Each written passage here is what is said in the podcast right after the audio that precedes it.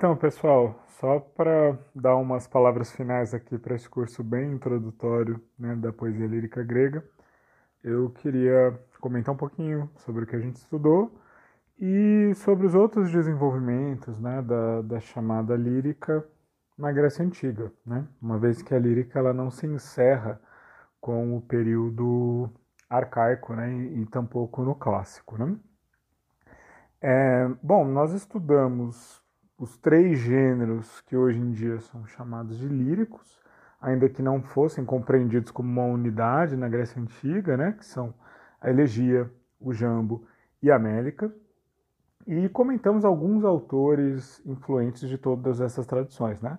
Conseguimos trabalhar com todos os três iambógrafos canônicos, né, Arquíloco, Hipônax e e Semônides, trabalhamos com os chamados nove líricos, né, os, os nobres líricos canônicos também, além de Corina, né, que como a gente viu é considerada uma décima né, lírica, né, uma décima parte do, desse cânone. E uh, em elegia não podemos ver todos, né, tivemos que escolher só três autores, Teógenes, Tirteu e Arquíloco também, é, por uma questão de tempo, a gente poderia ter discutido Minermo, que é um poeta né, que tratou muito do tema do Eros, né, é, e nos versos que sobraram, sobretudo, da questão da velhice. Né? Mas também era um poeta, um poeta que falava de questões de guerra também, poeta bem variado e interessante, mas não deu tempo. Acabei preferindo trabalhar com Teógenes, que tinha, vamos dizer assim, um corpus, um espólio mais vasto. Né? É, e que recobriu os temas que Mineiro trabalhava, né? Também não trabalhamos com solo, escritor de elegias e ambos de, de teor político e também simposial, né? Uh, amorosa. Né? Então a elegia realmente ficou um pouco subrepresentada, né? Bom, esses autores que a gente trabalhou são autores que foram sendo selecionados ao longo do tempo como modelares, né? Ali entre a era arcaica e a era clássica se forma é, esse cânone, por assim dizer. E é claro, né, o que, que acontece junto com essa seleção é um apagamento, um desaparecimento gradual de correntes, vamos dizer assim, diversas, né, correntes diversas. Isso vale tanto para o período, período arcaico, por, por, exemplo, quando a gente vai falar da Esparta de Alckmin, a gente não conhece quais eram os outros poetas que conviviam com ele lá, né, quais eram os outros poetas que se apresentavam na, nas Carneias, que é um festival musical importante né, na Esparta Arcaica, é, e, em que se apresentavam né, tanto poetas espartanos quanto estrangeiros.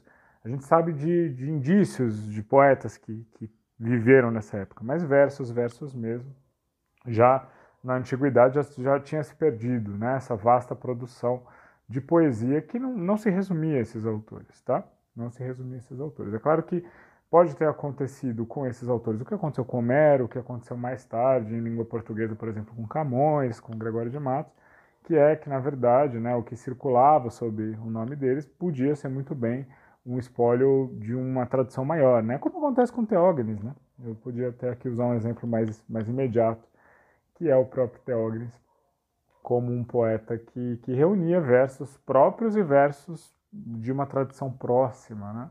Talvez da mesma região de Megra, é, mas é, de qualquer forma vale a gente levar em consideração isso, né? Que se a gente tem pouco, porque a maior parte dos textos que a gente trabalhou só sobreviveu de forma fragmentária, se nós temos pouco, hum, já na antiguidade isso já era pouco, tá? O que foi selecionado como canônico, como modelar, já era assim um recorte de uma realidade muito mais ampla que por pertencer a uma sociedade oral se perdeu, tá? Se perdeu. É, e o curioso é que e quando a gente vai um pouquinho para frente né, na, na, na, história e a gente vê o que, que aconteceu com a tradição lírica, isso de alguma maneira, esse cânone, ele obscurece alguns desenvolvimentos que a lírica teve, tá? Posteriormente, quer dizer, o que, que eu quero falar aqui? Que o cânone ele acabou uh, deixando de lado outras produções da era, arcaica, mas ele acabou até mesmo né, sendo privilegiado em detrimento de outros desenvolvimentos poético-musicais que aconteceram no século V. Tá? Então, na, uh, no século V, no século IV, a lírica, a poesia lírica, e aí, veja, estou falando de elegia, estou falando de, de mélica e, e iambo, continua sendo praticada. Né?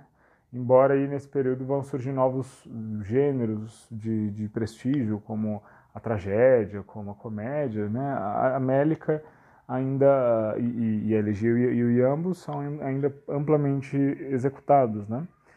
E bom, boa parte dessa dessa mélica já não seguia, né, os mesmos padrões de composição que no período anterior, né? Já não seguia o mesmo padrão. Então, o gosto muda, a métrica muda, né? O, o estilo muda e isso não, não foi exatamente bem aceito no primeiro momento, né? Então a gente vê muito na, na comédia de Aristófanes, que, em que é frequente o comentário, né, os costumes contemporâneos de toda a natureza, costumes políticos, costumes intelectuais e costumes poéticos. Né? Aristófanes, e, e aí ele segue a tra tradição da comédia antiga, que é um, é um ponto de vista mais, mais conservador, né?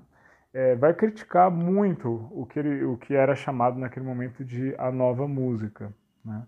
vai criticar a nova música, o, as características de estilo, as características de ritmo, um ritmo mais livre, né? já não mais tão centrado na estrofe, é, e também né, o, um uso bastante, isso já havia em Píndaro, né, de alguma forma, mas um uso bastante criativo de compostos, de palavras novas, de neologismos, né? Então, é, tanto o, essa composição de palavras quanto esses ritmos mais livres que, que vão surgir nessa poesia da segunda metade do século V é, vão ser criticados pela comédia, né? vão ser amplamente criticados pela comédia. Evidentemente, né, a comédia critica alguns autores que se tornaram canônicos mesmo assim, né? Vai criticar Eurípides, que é basicamente um tragediógrafo que era inovador para a época, né, mas que posteriormente é o tragediógrafo cuja obra sobrou mais bem preservado para a gente. Né? Mas, e, e, e, criticou Sócrates, ok, Sócrates, é, o filósofo, né, não escreveu nada, mas seus discípulos escreveram, e, e Platão, né, talvez seja um dos autores mais canônicos que a gente pode considerar da literatura grega antiga, né? É, mas o, o, esse destino que aconteceu, né, esse destino que aconteceu não, né, esse destino que acometeu é, alguns desses autores, é, ou seja, né, que apesar de serem muito criticados em sua época, terem se tornado importantes, influentes, não aconteceu com todos. Né? Então nós temos aí, é, no caso dos autores puramente líricos desse período, né, como Timóteo, de Mileto, né? que é um, compositor de um gênero lírico chamado Nomo, né? chamado Nomo, também compôs de tirambos, Sinésias, que era um compositor de tirambos. Desses poetas sobrou pou, pouquíssimo, pouquíssimo mesmo. Né? No caso do Timóteo, é interessante que sobrou um fragmento bem considerável de um nomo dele, um nome narrativo, né?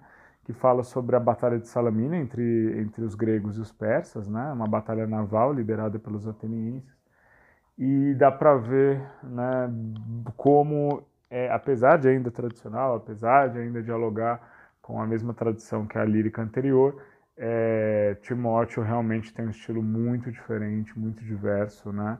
E, na, e sobretudo na, no uso das metáforas, na composição das palavras, e realmente é, é estranho. Né? Então, é, a gente tem esse fragmento substancial de Timóteo, mas é, é pouco. Né? É, é, pouco do, do que estava sendo produzido e inovado nesse período. Né? O que a gente consegue ver mais do que aconteceu, pelo menos com a, com a Mélica nesse período, se reflete sobretudo nos dois gêneros poéticos que surgem é, no século, no final do século VI a.C. e começo do século V, que é a tragédia e a comédia. Né? A tragédia e a comédia são dois gêneros relativamente novos, né? gêneros que a gente não tem exatamente a data de fundação exata, mas a gente sabe que eles não existiram ali desde a era do bronze, desde a era arcaica. Eles aparecem ali no finalzinho da era arcaica e são gêneros compósitos, né? são gêneros que combinam elementos de diversas origens. Né? Isso fica bem evidente quando a gente olha para a métrica. O diálogo da tragédia e o diálogo da comédia é em trímetros iâmbicos, né? que é o metro que que é o mais característico do, do iambo, né? E é interessante, porque a gente viu que o Iambo ele tem esses dois lados, né? Tem um lado satírico, cômico, e, e aí as, as, afinidades com a comédia é, são evidentes, mas também existe o Iambo sério, filosófico, reflexivo, né? Como aquele Iambo fragmento número 1 um de Simônides, né? É bastante trágico, né?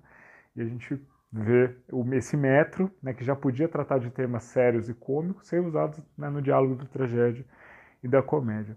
Mas o, além desses diálogos, é interessante observar que a tragédia e a comédia, no, no século V ao menos, né, são gêneros corais. Né, são gêneros corais que têm uma forte presença de um coro que interage com as personagens e canta. E o canto do coro né, e eventualmente o canto das personagens, que em alguns momentos cantam também, são mélicos, tá? São canção e se inserem na tradição da mélica, né? E é bem interessante, porque existe inclusive uma diferença do dialetal, né? Existe uma diferença dialetal entre o grego dos diálogos e o grego do, dos cantos, né? Porque o diálogo tende a ser no dialeto de Atenas, dialeto ático, ainda que na tragédia, sobretudo, né, seja um, um, um, dialeto artificial, cheio de arcaísmos, elevado, né, porque afinal está tratando né, de histórias elevadas, dignas. Né. Mas uh, é ático. E os cantos da tragédia e também da comédia, eles têm, uh, pelo menos, vamos dizer assim, uma coloração, eles têm uma, um jeito, né, é, e algumas marcas do dialeto dórico que é o grande dialeto da Mélica, né? arcaica, e a gente viu né, que tem a tradição jônica com Anacreonte, tem a tradição eólica com Safo e Alceu, mas a maior parte dos poetas mélicos canônicos né, da América que se expandiu pelo mundo grego é a América dórica, que independentemente da origem do poeta, era composta em dórico, né, Píndaro de Tebas, uma região eólica, compunha em dórico, Semônides e Baquírides, que vinham de uma ilha jônica com punho indórico, porque eram poetas mélicos. Né? Então a mélica da tragédia e da comédia é, é, é num dialeto dórico, um dialeto dórico artificial, às vezes bastante até superficial, né? É, mas é um dialeto dórico, porque era o dialeto próprio do canto da canção, isso passa para a tragédia, isso pra, passa para a comédia. Né? É claro que a importância da canção e a relação da canção com o restante da tragédia, da comédia, se transforma ao longo do tempo. Né? Então, na tragédia, por exemplo, nos três autores de tragédias gregas que foram preservados, assim, não em sua integridade, mas que a gente tem peças inteiras, né, que é Ésquilo, Sófocles e Eurípides, a gente consegue ver que em Ésquilo, né, que no mais antigo desses poetas, o coro ele tem muita mais importância do que mais adiante. Né? O coro, em Ésquilo, às vezes, ele é até o protagonista da ação. Né? Se vocês lerem as suplicantes de, de Ésquilo, o, o, o protagonista são o coro, é o coro das suplicantes. Né? Então, em Ésquilo, o coro ele é muito importante e boa parte da técnica de composição do Ésquilo está em seus cantos corais que são impressionantes, assim, impressionantes. Né? É legal ver e lê-lo é, porque dá para ver que ele dialoga muito com Píndaro, do qual ele é, é, contemporâneo, né? Evidentemente, não necessariamente direto com Píndaro, né? Mas dá para ver que os dois estão ali lidando com questões próximas de, de, de, estilo, de temas, né? Ainda que compusessem gêneros diferentes. Mas é, é, é bastante interessante. É, Sófocles já é conhecido por fazer cantos corais bem integrados no enredo, né? Então o coro ele já está mais submetido à ação, é uma parte importante, fundamental da tragédia, mas é, já está mais submetido à ação. E Eurípides ele já dá um desenvolvimento outro, né? Ele começa a criar canções que são meio que desligadas do enredo, né? Que uma, uma tendência que, segundo o testemunho de Aristóteles, vai se intensificar em outros poetas que não foram preservados, né? Mas é, Eurípides tem muito, muitos cantos digressivos, né? cantos que falam de outros temas que não necessariamente é, estão conectados com a ação que está ali no palco, naquele momento. Né? Então, ver que ao longo da história da tragédia, né, nesses 100 primeiros anos de tragédia, houve um, uma intensa experimentação das relações que a canção, que a música, que a mélica podia estabelecer é, com, com a ação dramática. Né? É, com a comédia não é diferente, a comédia ela começa, né, pelo menos o, o que a gente tem atestado, né, que é a comédia do, do, do, século, do meados do século V, é, nos seus primeiros momentos a comédia também é um gênero fortemente coral, o coro da, da comédia inclusive é maior do que o da tragédia, né? A coro da comédia tem 24 coreutas, enquanto da comédia da, da tragédia tinha 15, né? Comédia 24, tragédia 15. E o coro é muito importante nessas primeiras comédias, né? Personagem, às vezes é até oponente do personagem principal, é, tem vários cantos, ritmos. Existe muita. Não dá para pensar essas peças sem o coro. Mas, curiosamente, né, durante a história da comédia, o coro vai perder importância, sobretudo ali no final do século V, como no século IV, e quando chega lá no século III, a comédia não tem mais coro que participa da peça. Talvez tenha coro ali no, nos intervalos entre uma cena e outra, mas o coro já não é um personagem, não é parte, e a gente não tem nem o texto né, que, que do que o coro cantava. Então é interessante ver que a comédia ela nasce como um gênero profundamente coral, até mais coral que a tragédia, e a importância vai caindo é, do coro e mais foco vai se dando nas personagens, nos diálogos e na ação. Né? É, bom, é, então há esse desenvolvimento da América dentro do, do, do, da poesia dramática, né? Uh, e é interessante né, que a gente vê transformações formais também. Né? Claro, tem esse, essa maneira com que o coro se, eh, como ele se relaciona com a peça, né? mas existem transformações de, de cunho musical. Então é interessante que, apesar da, da, da Mélica dramática ser uma Mélica é, de origem dórica, né, que está relacionado com a, com a Mélica dórica, ele já não se usa tanto o estilo triádico. Às vezes pode utilizar, né, é, estrofe, antístrofe epodo, é, mas já não é mais tão comum, é mais comum apenas é, é, intercalar estrofe e antístrofe, né? E o que há de interessante? É, na Amélica dórica, a gente viu que é, as tríades eram todas iguais, né? O, você tinha a estrofe, a antístrofe e o epodo. E depois se repetia né, o mesmo esquema, estrofe, antístrofe e o epodo. E assim por diante, né? Então, é, apesar do epodo ser uma variação, a tríade, o esquema métrico, o esquema ritmo da tríade se, se, se prolongava durante a canção como um todo, né? Isso não vai acontecer no, na América do Teatro. Né? Na América do Teatro, o que tem é que você, é, ela não é dividida em tríades, ela é dividida em pares de estrofes, né? Em que cada estrofe, cada antístrofe vão ter um ritmo diferente. Né? Então, primeiro aparece uma estrofe e uma antístrofe no ritmo A, depois uma estrofe e antístrofe no, no ritmo B, e, e, assim por diante. Né? Então, é comum que as estrofes venham em pares, né? venham em pares. Isso é uma, uma inovação em relação à Amélica é, anterior. Né?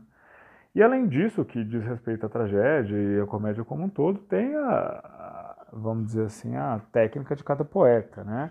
Sobretudo, né, se, se olhar Eurípides, Eurípides vai fazer muitas inovações musicais. Ele vai dar mais canções solos, canções solo para os personagens, vai ser conhecido pelas suas canções solo, que não, que não são corais, o personagem, normalmente personagens femininas, mas não só, né? Eles cantam é, em momentos da peça, né, isso é uma novidade. Ele também vai ser conhecido por inovar um pouco na relação entre a música e as palavras. Né? A tradição, como a gente viu né, no curso, a tradição da Mélica é que o ritmo da música acompanhava o ritmo natural das palavras. Eurípides ele vai começar a brincar um pouco com isso e, na verdade, né, tem sílabas que ele vai alongar enormemente, né? É, e, e, e, isso vai ser satirizado, por exemplo, por Aristófanes, né? É, então ele vai, vamos dizer assim, mudar um pouco essa relação mais contida entre métrica da palavra natural e música, né? Essa relação Eurípides vai, vai experimentar bastante. Né? E aí, bom, tem outras marcas que a gente pode, pode trabalhar, a comédia, claro, né? Que é um, que é um gênero assim mais próximo da, do cotidiano, vai brincar com essas misturas entre gêneros elevados, hinos e, e né, uma, uma, em contextos menos solenes, né? Então é, é interessante porque na comédia a gente vê essa sobreposição de médica e jambo, por assim dizer, né? Entre assuntos assim, um pouco mais solenes, até assuntos medianos, mas também assuntos que antes eram mais próprios do jambo. Tá? Então, isso, é, assim, no jeito bem geral, dá para a gente dizer que um, no século V houve desenvolvimentos na Mélica, né, de uma pura Mélica, em ditirambos, em nomos, esses subgêneros da Mélica, que se desenvolveram é, mas não foram tão bem preservados, a gente tem poucos fragmentos, tá? Foram muito criticados na época e não se estabeleceram muito no cânone. E tem esses desenvolvimentos da Mélica dentro do drama, tanto na tragédia como na comédia, tá bom? É, elegia vai continuar sendo composta, né? Inclusive vai ser um gênero muito importante depois. É, ela vai continuar sendo composta posteriormente, elegia. É, e boa parte do, da, teo, da teognideia talvez seja do, do, período clássico, né? Talvez não, né? Com certeza. Algumas falam da, da guerra contra os persas, né? Alguns falam da guerra contra os persas. Então, a elegia vai continuar sendo praticada e, veja, as inovações aí vão ser de ordem temática, porque a, o metro é o que define a elegia, né? Então, enquanto na América a gente tem muitas inovações métricas, na elegia, basicamente, a gente tem essa manutenção. E a gente ouve falar de alguns poetas iâmbicos, né? mas não, não tantos. Né? É, a gente ouve falar mais dos, dos canônicos, né? É, embora haja, haja alguns. Bom, o que é interessante é que ah, conforme a escrita vai se tornando mais importante, né?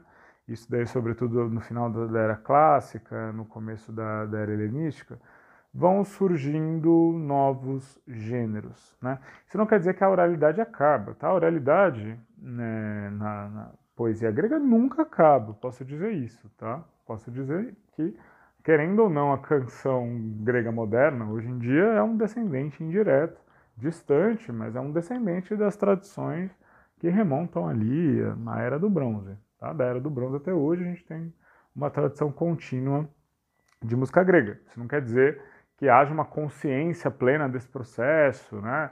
ou que né, todos os elos dessa corrente soubessem exatamente o que veio antes. Não, evidentemente esse não é o caso. Mas, quer dizer, né, a língua continuou e com a língua, né, a língua grega foi continuando e suas tradições de canto, de canção foram continuando. Né? É, isso, isso não parou. Claro que a história muda, a religião muda, contatos culturais novos. Né? Então, por exemplo, na Grécia vai ser fundamental o fato da região ter sido conquistada pelo, pelos turcos otomanos, então vai ter um, né, uma, uma ligação, isso lá no século XV, né, depois de Cristo, é, então aí vai se estabelecer uma forte ligação entre a música turca e a música grega, né, claro, tudo isso afeta, mas enquanto uma língua existe, as suas tradições orais continuam existindo, se transformam, às vezes ficam irreconhecíveis, mas de alguma maneira né, elas provêm de alguma forma do que veio antes. Né? Então, o que vai acontecer é que a gente deixa de ter o registro de muitas das práticas orais, né? Assim como desde a da era arcaica a gente não tem um registro de tudo que era cantado na Grécia. Né? A gente só tem um registro de algumas canções de alguns poetas de prestígio. É, a tradição de canção grega, a tradição oral grega se, se perdeu, né? E isso vale para os séculos posteriores também, principalmente porque a poesia de prestígio a grande poesia que vai ser celebrada pelos autores não vai ser mais a, a, a poesia oral, normalmente, mas vai ser a poesia escrita, tá? Os grandes modelos de poesia vão, não vão ser mais cantores, mas vão ser escritores, tá? Então, ao mesmo tempo que as canções de culto ainda existiam, então a gente tem indícios de peãs sendo entoados em honra a Apolo, né? cantos rituais aos deuses, a gente tem indícios disso, tem inclusive documentado alguns, né? que sobraram alguns inclusive com notações musicais. Isso continua existindo, mas os grandes poetas, aqueles que são considerados os maiores poetas, modelares, vão, ser, vão passar a ser, sobretudo, escritores, tá?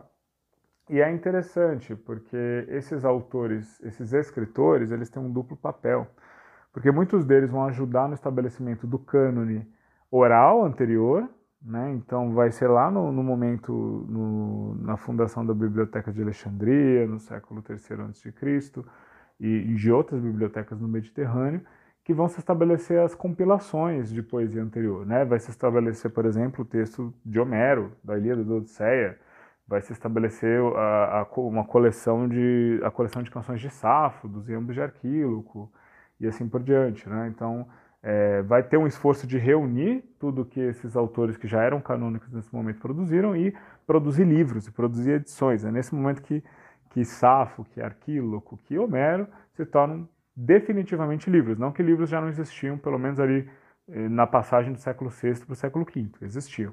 A questão é que eles passam a ser o principal meio de transmissão dessa poesia tradicional. Né? Então é interessante porque muitos de, dos novos poetas são os editores desses, poetas, desses poetas antigos. Eles que vão classificar os poetas por gêneros, né? inclusive para ajudar na, na, organização dos livros. Né? E o curioso é que muitos desses compositores são eles inovadores. Tá? Eles são inovadores, eles não seguem as regras do cânone, né? tem essa, essa duplicidade. Então o grande exemplo é, é Calímaco, né? Calímaco ele vai ser conhecido é de Cirene, né? É, é um poeta é, ali do, de uma cidade grega do norte da África e que vai se estabelecer em Alexandria. Ele não vai chegar a ser um bibliotecário, mas ele vai estabelecer o cânone, né? os chamados pinaques, né? Ah, que são o, os quadros, né? Pinaques quer dizer isso, os quadros, né? No qual ele, ele estabelece o, o cânone dos autores, né? E alguns autores, inclusive, vão ser bibliotecários de Alexandria. Calímaco não, mas outros vão ser. Então, uh, mas quando Calímaco e outros também compõem, eles tentam experimentar, fazer novas possibilidades, né? É como se alguns deles considerassem, considerassem que os antigos caminhos, os caminhos feitos pelos grandes poetas do passado, já, já estivessem esgotados. Então, eles mesmos passam a fazer novidades, tá? E é, eu poderia aqui mencionar algumas possibilidades, mas é, esses poetas normalmente eles não vão se interessar muito pela mélica, pela tradição mélica. Claro, eles leem os poetas mélicos do passado, se influenciam por ele, mas eles não compõem nos metros, nos ritmos próprios da mélica. Talvez aí pelo fato de, de não serem cancionistas, né? serem escritores. Eles vão se atrair, sobretudo, é, por duas formas métricas. Tá? Uma delas é a elegia, ou o dístico elegíaco como um todo, e a outra é o, o exâmetro datílico, que tradicionalmente é o metro da épica. Né? Então, ah, Calímaco, como um antecessor, que é Filitas de Cos, vai é, encontrar na elegia ali um, um ritmo uh, para executar novidades poéticas, tá? Novidades poéticas. E aí é interessante é, que uh, a partir de, de Calímaco, pelo menos, né, que a gente tem mais, mais bem atestado, a elegia ela vai seguir novos caminhos, tá? Claro, alguns deles já estão desenhados, alguns deles já estão né, pré-definidos uh, anteriormente, mas de alguma forma o, as possibilidades da elegia vão se ampliar. Né? É, e como? Calímaco ele vai começar a compor uma, um tipo de, de, é, de elegia chamada elegia etiológica. Né? Elegia etiológica, o que isso quer dizer? É uma elegia que mostra a origem de algo. Né? É a elegia que, que mostra como algo surgiu, um culto, como um templo surgiu, como um costume surgiu. E ele vai compor quatro livros de uma obra chamada Aitia, né, em grego, daí etiológico, é, mas a gente poderia traduzir aqui por origens. Né? Então, um compilado de histórias de origens, de, de costumes né, incomuns, né, de, de, templos. E é uma obra assim, muito diversa. Né? E, e por que, que essa elegia é tão nova? Porque a elegia tratar de algum tipo de origem não é uma coisa tão, tão estranha, tá? Até que é uma coisa normal, é, visto que muitas elegias falavam de, é, do passado de uma cidade, ou, do, ou, até mesmo da fundação das leis de uma cidade, como a eunomia de Tirteu. Então, essa ligação da, da elegia com alguma forma de origem já está na era arcaica, né? Mas a gente vê nessa poesia teológica que vai surgir a partir de, de Calímaco, ou um pouquinho antes, né, é o interesse por, vamos dizer assim, aquilo que é incomum, aquilo que é pouco conhecido. Né? Então veja, esses poetas, eles estão munidos de bibliotecas, né? ou seja, eles têm acesso a muito conhecimento que antes era difícil você conseguir, porque você não tinha todos os livros, você não conhecia tudo que foi produzido. Conforme vai surgindo a Biblioteca de Alexandria, a Biblioteca de Pérgamo, você tem tudo lá, né? Então você pode consultar, você pode buscar e eles começam a interagir com esse mar de informações, com esse mar de referências novas que surgem, né? Então é uma poesia erudita, é uma poesia que não vai contar os mitos que todo mundo sabe, né? É, o próprio Calímaco vai dizer, né, num dos seus poemas, que ele não segue a rota ampla que todo mundo segue, ele pega o atalho, né? Ele pega aquela rua bem estreita e difícil de passar, mas por quê? Porque aquilo tem algo de novidade, né? No fazer o que todo mundo faz, não, é, ele vai considerar alguma coisa condenável, né? Então, é, isso de uma poesia erudita, uma poesia que pega referências que, que são incomuns, que são raras, vai ser praticado por Calímaco e muitos outros nesse período, tá? É, além de erudita, é uma poesia que vai prezar pela brevidade, né? Então é curioso aquilo que vai criticar né, obras muito extensas. Né? Ele até vai dizer, é uma frase que vai ser atribuída a ele, que é um grande livro é um grande mal. Né? Então, para ele, a obra ela tem que ser concisa, né? concisa.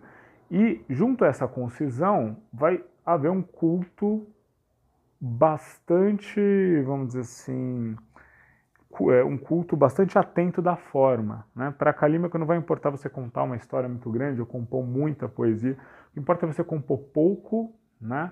e é você compor pouco, e mas de uma maneira bem cuidada, de uma maneira artificiosa, né? de uma maneira, vamos dizer assim, habilidosa. Tá? Inclusive no hino é, homérico não, né? É, o hino de Calímaco, Apolo, né? ele vai usar uma imagem para isso. Né? Ele vai dizer que bom, o rio, né? Da, os rios da Mesopotâmia são enormes, mas eles arrastam com a água deles muito barro, muita sujeira. Né? Ele, ele não quer esse tipo de, de, né, de, de leito de rio assim, enorme, não. Ele prefere ser uma pequena fonte, mas só de água pura. Tá? Então, é, Calímaco vai, além de ser uma poesia erudito, é uma poesia mais breve, né, é interessado em formas mais breves, menos extensas, menos homéricas, por assim dizer, ele vai ser interessado numa poesia composta com extremo cuidado, extrema arte. Né? Então ele vai ser conhecido por isso. Bom, Calímaco vai ser o, o, o poeta mais uh, influente ali do, do, poderia se dizer desde Homero, né? Talvez seja o, talvez seja o poeta grego mais influente depois de Homero. Podemos discutir isso.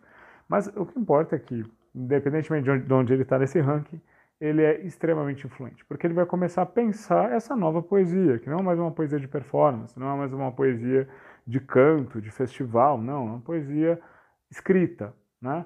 que é feita para quem domina a escrita ler, né?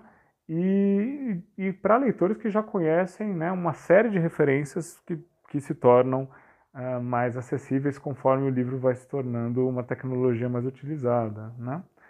É, e é claro, né, o, o próprio fato de, das coisas circularem por forma de livro, né, que na antiguidade não é o nosso livro como a gente conhece, que é o códice, né, mas é um formato mais de rolo, né, de papiro, mas é, é um novo suporte para a literatura. Né? O suporte já não é mais a voz, não é mais dança, mas um papel em que as coisas são escritas. Tá?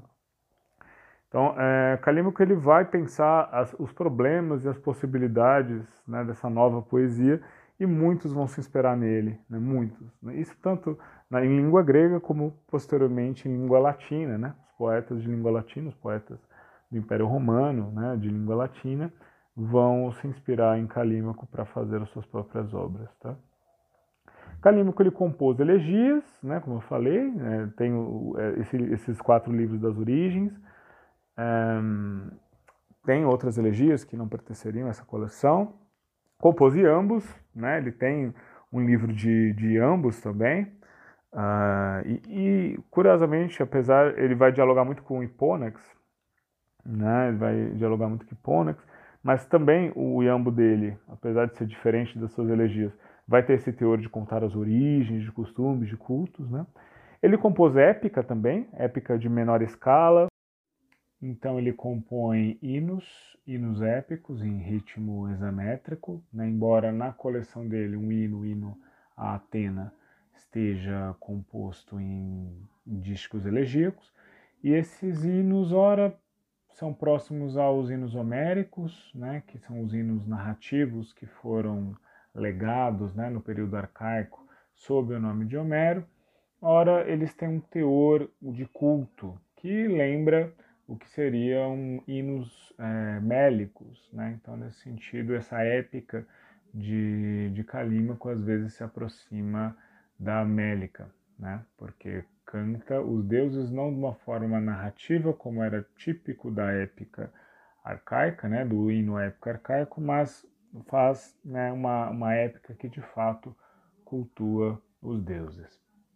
Então, um poema épico dele chamado Écale, que é sobre um, um encontro de uma velha senhora com Teseu, né? Uma, ela hospeda Teseu durante uma, uma das aventuras de Teseu, e é interessante porque isso mostra uma outra preocupação né, de Calímaco, que não é somente escrever obras breves e bem trabalhadas, que tratam de referências pouco conhecidas, mas o, o, os poetas desse período eles vão gostar muito também de, tra de tratar de questões do cotidiano, né, de personagens que não são heróis, não são nobres, mas são pessoas do povo, são né, figuras que normalmente estavam à margem das narrativas tradicionais. Né? Então, os poetas helenísticos vão gostar muito de trazer essas personagens como protagonistas ou personagens importantes. Então, isso acontece nesse poema do, do, do Calímaco, Écale, né? em que Écale é uma, uma simples uh, mulher idosa, que não tem nada de nobre, mas que, que hospeda, encontra esse herói. Né? É, e também ele teria alguns poucos poemas ali de, de metro uh, mélico, mas aí é um metro mélico simplificado, porque ele não vai usar mais estruturas estróficas, vai usar o, aquela estrutura cataistico, né, o mesmo método do começo ao fim, mas aí em ritmos líricos. Né. É, e, e, junto com Calímaco, né, Calímaco compõe né, esse gênero, mas não é ele que inventa, é, há um forte desenvolvimento do, do epigrama, né? Isso eu falei rapidamente lá no, no Simônides, mas o epigrama é um gênero que surge entre a, Grécia arcaica e clássica, já no período é, arcaico nós temos o epigrama, é, que são inscrições. Epigrama quer dizer isso, inscrição, né? É, é um verso que você escreve em algum lugar. É, mas lentamente, né, evidentemente a origem do epigrama é, é, é, monumental, né, são inscrições que estão em túmulos, em, em, monumentos comemorativos, em honra aos deuses, mas lentamente esse gênero, é, ou epitáfios, por exemplo, né, mas esse gênero ele vai se tornando independente desse suporte material, né, e vai circular na forma de livros, né, e aí vai ser geralmente uma poesia breve, né, uma poesia breve e rápida, né, que golpeia assim como um nocaute, né? É, a, a, poesia do epigrama ela tem essa velocidade, ela é curta e, e ela muitas vezes os autores buscam impactar o leitor, né? E vai sair um pouco só do, do, do, epitáfio e só da dedicatória, né? Que, que, são, que estão na origem do epigrama e que ainda continuam importantes, mas vão, vão surgir novos temas, né? Vão surgir epigramas satíricos, epigramas amorosos, né? E, e, a gente vai ver nesses escritores de epigramas toda a tradição anterior sendo recuperada agora na forma de epigrama. Né?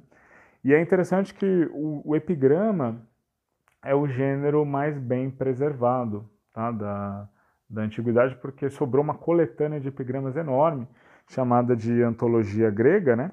E a antologia grega é a combinação de, de dois manuscritos, né? da antologia palatina e da antologia planúdia, né? Então ela combina esses dois manuscritos e são livros e livros de, de epigramas, né, compilados. Então é, talvez o gênero é, lírico, entre aspas, mais bem atestado seja o epigrama. E o epigrama ele tem metros diversos, né, mas normalmente ele é composto em dístico elegíaco, então é, é, um metro, é, um, é um gênero parente da elegia. Embora a diferença, às vezes, embora a diferença não sempre, mas muitas vezes está na extensão, né? Elegia extensa, longa, mais longa, né? O epigrama é mais breve. Mas nem sempre. A elegia pode ser curta e o epigrama nem sempre é em dístico elegíaco. Né? Mas esse vai ser um gênero muito querido é, ali não somente no período helenístico, mas também no período imperial romano e até mesmo no período bizantino, tá?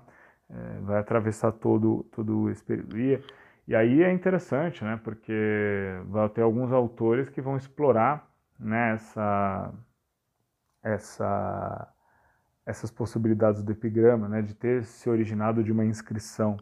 Então, vão, vão é, alguns poetas, como Simias de Rhodes, né, por exemplo, é, vão explorar a possibilidade visual da poesia. Né? Então, Simias de Rhodes ele faz alguns poemas que fingem que são inscrições em objetos e tem o formato do objeto. E ele brinca com isso. Né? É, então, é, foi um gênero bastante cultivado. E para terminar, eu assim, claro, isso aqui não cobre todas as possibilidades da poesia não épica né, e não dramática né, depois da, da era arcaica e clássica. Mas eu queria chamar a atenção para um outro autor, que é Teócrito de Siracusa, né, um poeta interessantíssimo, é, porque é um dos poucos que nós conhecemos que inventou um gênero. Né? Assim, é, ele inventou um gênero, claro que baseado em alguma coisa, né?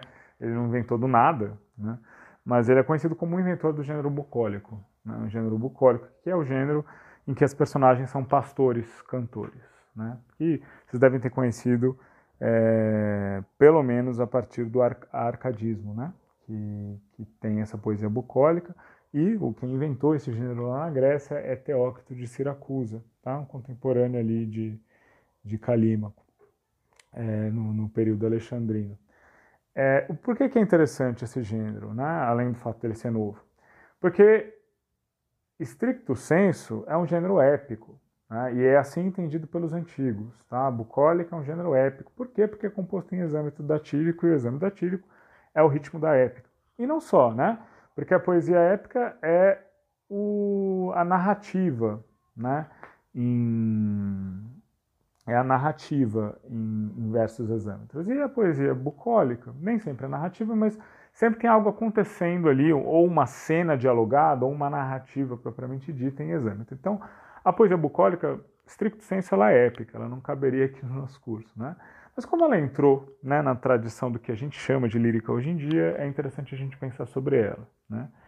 E aí o que Teócrito vai fazer é compor uma poesia épica, né? Uh, mas com heróis improváveis, né? em vez de, de, guerreiros, pastores. Não que não houvesse pastores lá, na épica, né? na Odisseia tem personagens pastores, é, na, nos hinos homéricos, né? o, o pai de Enéas, é, é, o esposo de, de Afrodite é um pastor, né? também Paris, em algum momento de sua vida é um pastor. Então, há pastores épicos antes, mas o que, o, o que é, Teócrito faz é trazer essa figura do pastor para o primeiro plano. Tá? Ele se torna o personagem principal dos seus narrativas.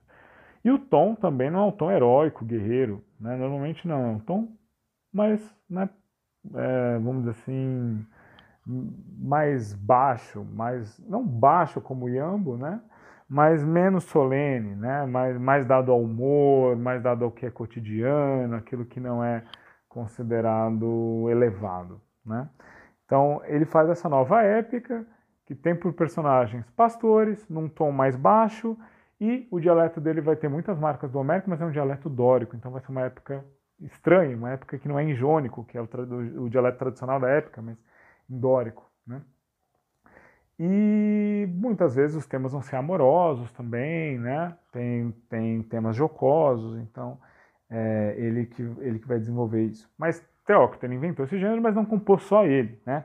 Teócrito compôs também mimos, em que são personagens populares, mas não do campo, são personagens populares da, da cidade, né? normalmente mulheres. Então, é, isso é interessante. Ele tem essa, essa outra poesia de, né, com, que toma como personagens personagens populares, é, mas na cidade, não no campo. E ele compõe outras obras, ele vai compor pequenas épicas, como Calímaco também, né? até mais breves, né? com histórias dos heróis, né? por exemplo, de Castor e Polideuces, de Héracles. Né? Ele vai compor elogios aos reis, ele tem um elogio para o rei Ptolomeu do Egito, ele tem um elogio para o tirano de Siracusa, o Hierão, não o primeiro lá do Píndaro, mas o Hierão II, né? É, então tem, ele tem elogios que antes normalmente seriam compostos em metros é, mélicos, né? ele compõe exâmetros e, e, no dialeto dórico. Né? E tem até alguns gêneros propriamente que, que antes seriam mélicos, que ele vai compor em, em exâmetros, né? por exemplo, o epitalâmio. Tem um poema ele, dele que é o epitalâmio de Menelau e Helena, né? o epitalâmio de Menelau e Helena. Claro que tem algo de épico aí, porque é narrativo, né? mas uh, é um gênero muito conectado com a América, né? a canção de, de casamento. E é interessante também que, que alguns poucos poemas de, de Teócrito não vão ser no dialeto dórico, que é o dialeto nativo dele, né? Esse, que é o dialeto de Siracusa. É, embora ele não use o dialeto cotidiano, né? um dialeto artificial, poético, mas ele vai compor alguns poemas em dialeto eólico, a moda de Alceu. Então a gente consegue ver e esses poemas são, não todos, né, mas a maior parte são poemas eróticos, né, endereçados a, a rapazes, né, jovens, jovens rapazes. E a gente consegue entrever o que seria a poesia erótica de Alceu a partir desse, desses poemas de Teócrito, porque evidentemente ele está se baseando na poesia de, de Alceu. Né? Inclusive, um, um primeiro das, verso das suas canções é, é um verso de Alceu, né? uma adaptação de um verso de Alceu. É, então, veja, né? Teócrito é um poeta muito diverso, que experimentou muito nas formas, né? até inclusive criou um novo tipo de épica, que é a bucólica, né? que posteriormente vai ser encarado como gênero lírico, e, e eu digo posteriormente, depois da Antiguidade, né? e até vai integrar a nossa noção de, de lírica. Né?